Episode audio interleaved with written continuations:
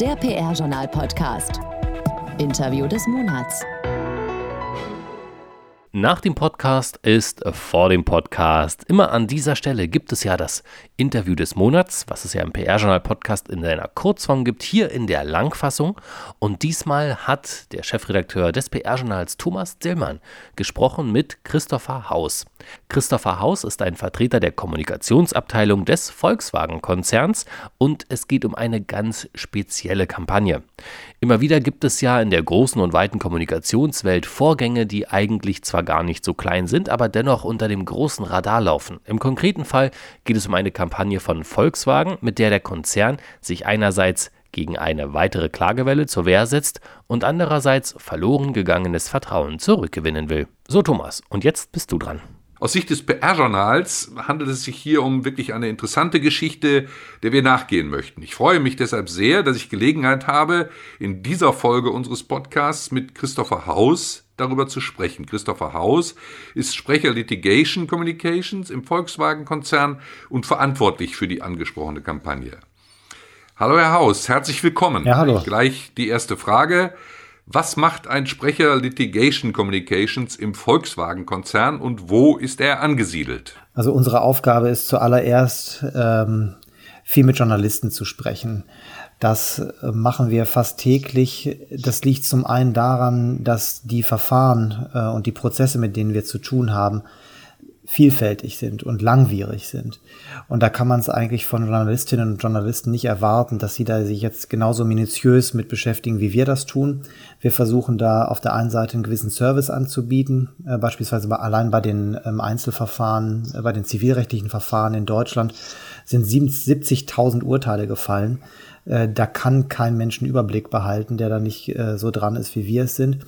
Und da haben wir beispielsweise versucht, so ein Medien-Newsletter aufzusetzen, um da regelmäßig zu informieren, also diesen Service. Auf der einen Seite, auf der anderen Seite versuchen wir auch ähm, die Position des Konzerns, die rechtliche Position des Konzerns zu erläutern und für Verständnis zu sorgen. Äh, das ist uns auch wichtig, denn ähm, auch da ist es ja nicht alles selbsterklärend und selbstverständlich. Also diese beiden Punkte. Und in der letzten Zeit ähm, hat sich unsere Aufgabe da auch gewandelt, dass wir nicht mehr nur mit Journalisten sprechen, nicht mehr nur mit Medien sprechen, sondern auch direkt mit dem Kunden. Ah ja, äh, vielleicht nochmal, bevor ich jetzt äh, auf die Kampagne selbst komme, eine Zwischenfrage. Ähm, nehmen Journalisten das denn an? Wird das, denn dieses Angebot von Ihnen wirklich genutzt? Ja, äh, das wurde genutzt jetzt ähm, an dem Beispiel dieses Medien-Newsletters, der so alle sechs Wochen erschien. Ähm, da haben sogar Journalisten explizit nachgefragt, dass sie sowas brauchen, denn Klägeranwälte und Klägerkanzleien, jetzt gerade in diesen zivilrechtlichen Einzelverfahren, die haben natürlich einen ganz klaren Schwerpunkt. Ne? Die sagen, äh, wir gewinnen hier äh, viele Verfahren, ein Sensationsurteil jagt das nächste. Und da entsteht dann auch in der Berichterstattung so eine Unwucht. Und da hatten wir dann versucht, mit diesem Medien-Newsletter, der sich eben speziell an Journalisten äh, gewandt hat, äh, eine etwas äh, einen größeren Überblick zu schaffen, den ja auch Klägeranwälte überhaupt nicht haben können. Und äh, das fanden die, das fanden die gut, den Eindruck hatten wir schon. Ja, kommen wir dann, äh, die haben es ja schon angedeutet, kommen wir dann direkt zu dieser konkreten Kampagne, äh, über die ich äh, mit Ihnen sprechen möchte. Mit Hilfe von Google Ads sprechen Sie gezielt Kunden an, um sie davor zu warnen, ungerechtfertigte und vor allem so die Sicht von Volkswagen, erfolglose Klagen gegen den Konzern einzureichen. Was sind die Hintergründe und was macht Sie so sicher, dass diese Klagen von vornherein erfolglos sind? Wir haben gesehen, dass in den letzten Monaten die Kläger, die Klägerkanzleien, die in den letzten Jahren äh, sehr erfolgreich gewesen sind, äh, darin viele Mandate zu gewinnen im Rahmen nach dem Dieselskandal, jetzt versucht haben, äh, ein neues Geschäftsfeld aufzubohren. Das, äh, da handelt es sich um einen anderen Motor. Äh, die haben beim Volkswagen-Konzern immer eigene Namen. In dem Fall ist der EA288. Und äh, da haben die Klägerkanzleien gesagt, da ist ebenso eine unzulässige Abschalteinrichtung drin wie äh, im EA 189. Das so hieß der alte Motor. So, so, hieß der alte Motor, ganz genau. Ähm, und wir sehen da, dass die Klageeingänge ähm, da sind und wir sehen auf der anderen Seite aber eben auch, dass die Gerichte zu 99 Prozent sagen, die Klagen sind erfolglos. Äh, die Klägerkanzleien verlieren die Klagen. Die bekommen ihre Gebühren, unabhängig davon, ob sie da gewinnen oder verlieren. Ähm, und da gibt es deswegen durchaus ein Eigeninteresse, da intensiv Werbung zu machen. Und die sagen, äh, hört mal zu, liebe Mandantinnen und Mandanten, klagt. Wir sehen, die Klagen gehen verloren. Aber diese Botschaft, äh, dass da A, die Klagen verloren gehen und B, dass in dem Motor eben keine unzulässige Abschalteinrichtung drin ist, die wird nicht transportiert. Und da haben wir gesagt, wenn es sonst niemand tut, dann müssen wir es tun und das machen wir jetzt auch. Okay, aber wenn wir nochmal zurückblicken, dann äh, gab es ja den Betrug. Es gab ja die unzulässige Abschaltvorrichtung, die im Prüffall eben, wie wir wissen, zu niedrigeren NOx-Schadstoffwerten geführt hat. Und am Ende der Klagewelle äh, ist äh, Volkswagen ja auch vom obersten deutschen Gericht zu Schadensersatz verurteilt worden und äh, mit der Begründung arglistiger Täuschung und sittenwidriges Verhalten. Ähm, also da ist ja nicht ähm, von der Hand zu weisen, dass äh, also ist ja ein Vertrauensverlust damit einhergegangen und ähm, das führt ja dazu, dass die Kunden nicht gleich glauben, wenn ein neuer Motor da ist, dass sich das dann alles äh, geändert hat. Und das sind eben aus unserer Sicht zwei Paar Schuhe. Wir haben zum einen den Dieselskandalmotor, wo ja auch das Kraftfahrtbundesamt als äh, zuständige Behörde gesagt hat, da ist eine unzulässige Abschalteinrichtung drin. Und wie Sie es eben gesagt haben, auch der Bundesgerichtshof hat gesagt, unzulässige Abschalteinrichtung, also Schadensersatzanspruch. Und jetzt geht es eben um einen neuen Motor. Und bei diesem Motor, da hat das Kraftfahrtbundesamt wieder als zuständige Behörde gesagt und bestätigt es jetzt auch, immer wieder in den einzelnen Verfahren, da ist keine unzulässige Abschalteinrichtung drin. Und ähm, entsprechend werden dann die, ähm, werden die Klagen auch abgewiesen. Ich glaube, da hat Volkswagen tatsächlich äh, Erklärungsbedarf, also muss erklären, warum ähm, Volkswagen da dazugelernt hat und muss da tatsächlich aktiv um Vertrauen werben. Und das geht eben nur, wenn man da die Themen, von denen wir sagen, dass sie eben klar angesprochen werden äh, müssen, auch klar anspricht. Also auch dann sagt, wenn nichts drin ist, dann ist eben auch nichts drin. Und äh, deswegen haben wir da diese Website aufgesetzt und stützen die, wie Sie auch eben schon gesagt haben, mit Google Ads, mit Native Ads und äh, mit, mit Search Engine Optimization. Ja, jetzt ist in der Zwischenzeit ja einiges geschehen. Ähm, nichtsdestotrotz hatte man das Gefühl, dass die Aufarbeitung, die interne Aufarbeitung durchaus schleichend war und das Misstrauen der Kunden und der Bevölkerung war ja nicht so einfach äh, wegzuwischen. Und äh, da, so sagen Sie, haben die Anwälte eben angesetzt und Kanzleien und haben ihren Mandanten versprochen, auch mit neuen Klagen oder auch mit Klagen gegen den neuen Motor möglicherweise erfolgreich zu sein. Äh, denn auch hier haben sie eben unterstellt, dass äh, manipuliert worden sei. Ähm, so, jetzt haben sie aber gesagt, äh, das ist das funktioniert nicht mehr und deswegen haben Sie zur Gegenoffensive jetzt angesetzt. Ist das richtig? Also ich glaube, Volkswagen hat in den letzten Jahren dazugelernt. Ähm, wir, und das sagt auch die Vorständin für Integrität und Recht, Hiltrud Werner, äh, wir, wir gucken intern genauer hin und können deswegen nach außen hin eben auch eine selbstbewusstere Position einnehmen. Und dieser Lern Effekt und dieser Lernerfolg der letzten Jahre, der wurde jetzt auch jüngst von diesem US-Monitor nochmal bestätigt. Äh, Sie wissen ja, dass nach dem Bekanntwerden des Dieselskandals im September 2015 äh, durch die US-Behörden äh, ein Monitor eingesetzt wurde, also eine Person, die hier bei Volkswagen auch saß und geguckt hat, wie, ähm, wie verändern sich denn die Prozesse ähm, wie wird darauf geachtet, dass rechtmäßiges Verhalten zu einer Selbstverständlichkeit wird. Äh, und dieser Monitor hat jetzt jüngst seine äh, Monitorship, äh, seine Aufgabe hier abgeschlossen und hat dem Konzern eben auch bescheinigt, dass es ein anderes Unternehmen ist, ein besseres Unternehmen als das, äh, vor, was es noch vor einigen Jahren gewesen ist und insbesondere vor Bekanntwerden des Dieselskandals. Also da gibt es äh, etwas, was Volkswagen dazugelernt hat und dass wir dazugelernt haben und dass äh, Volkswagen eben beispielsweise keine unzulässige Abschalteinrichtungen verbaut, das müssen wir eben auch aktiv nach außen transportieren. Und das tun wir auch. Also den Kulturwandel, sagen Sie, hat es wirklich gegeben. Ähm, wie, können Sie mal ein konkretes Beispiel nennen? Wie, wie hat sich das gezeigt? Sie haben jetzt von diesem Monitoring gesprochen, wo das bestätigt worden ist, aber was hat sich konkret für Mitarbeiter verändert, für Mitarbeiterinnen und Mitarbeiter? Können Sie mir da ein Beispiel nennen?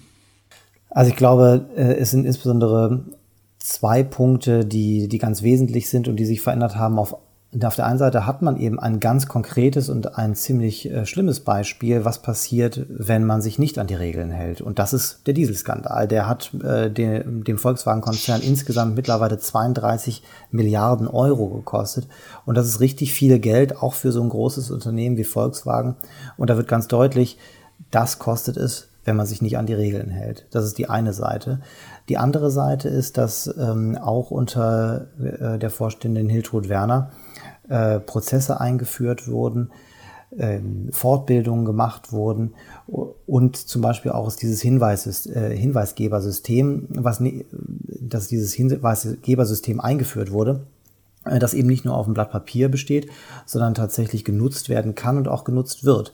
Also wenn da etwas nicht in Ordnung ist, dann melden das die Leute und sie melden es auch nicht nur anonym, sondern auch unter ihrem eigenen Namen. Das bedeutet eben auch, dass die Leute keine Befürchtungen haben, dass etwas passiert, wenn etwas nicht in Ordnung ist, sondern dass tatsächlich ähm, so ein ähm, so ein Hinweis, so eine Hinweisgabe gewünscht ist und auch gefördert wird. Also einmal dieses okay. Bewusstsein und auf der anderen Seite eben die Prozesse, äh, die zum Beispiel eben auch in diesem Hinweisgebersystem münden. Das heißt, es hat sich was verändert und deswegen kam man jetzt dazu, eine solche Kampagne jetzt aufzusetzen, wie wir gleich noch besprechen werden. Gab es aber in der Phase auch Widerstände gegen eine solche Kampagne, die ja auch erfordert, dass man eingesteht, dass man sagt, ja, da sind früher Dinge falsch gelaufen? Gab es da interne Widerstände oder Rückenwind eher?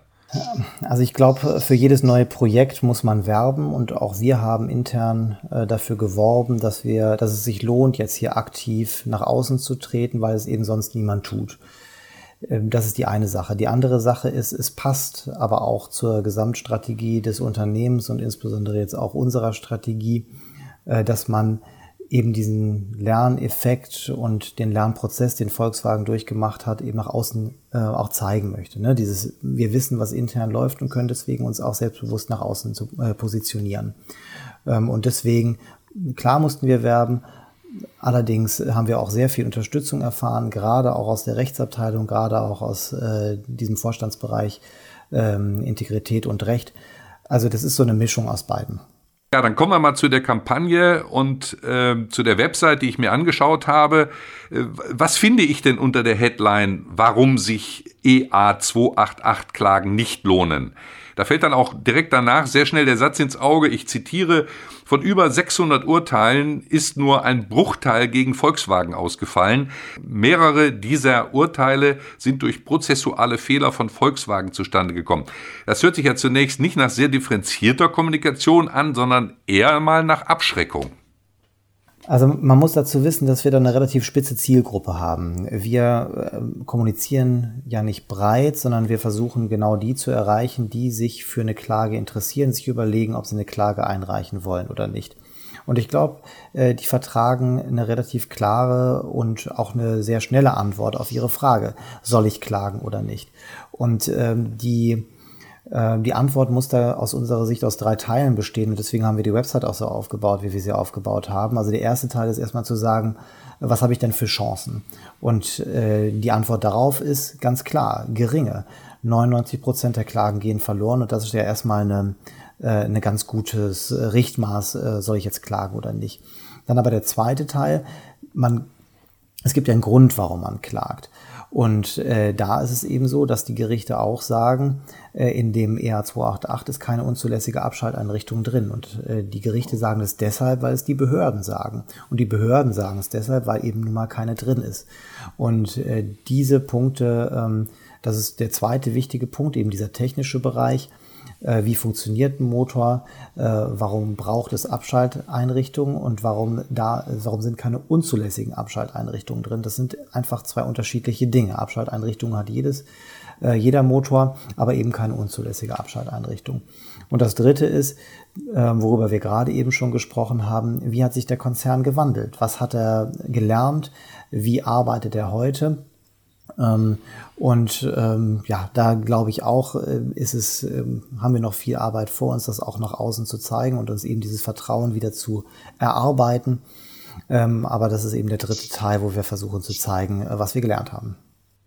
Ja, aber ist es nicht gerade dieser dritte Teil, den man vielleicht, also dieser, der, der Teil, der zeigt, dass man integrer geworden ist, dass sich Dinge verändert haben, ähm, dass man das hätte vielleicht eleganter oder konzilianter hätte kommunizieren können, als so sachlich und nüchtern, wie Sie es ja fast aus juristischer Sicht beschrieben haben?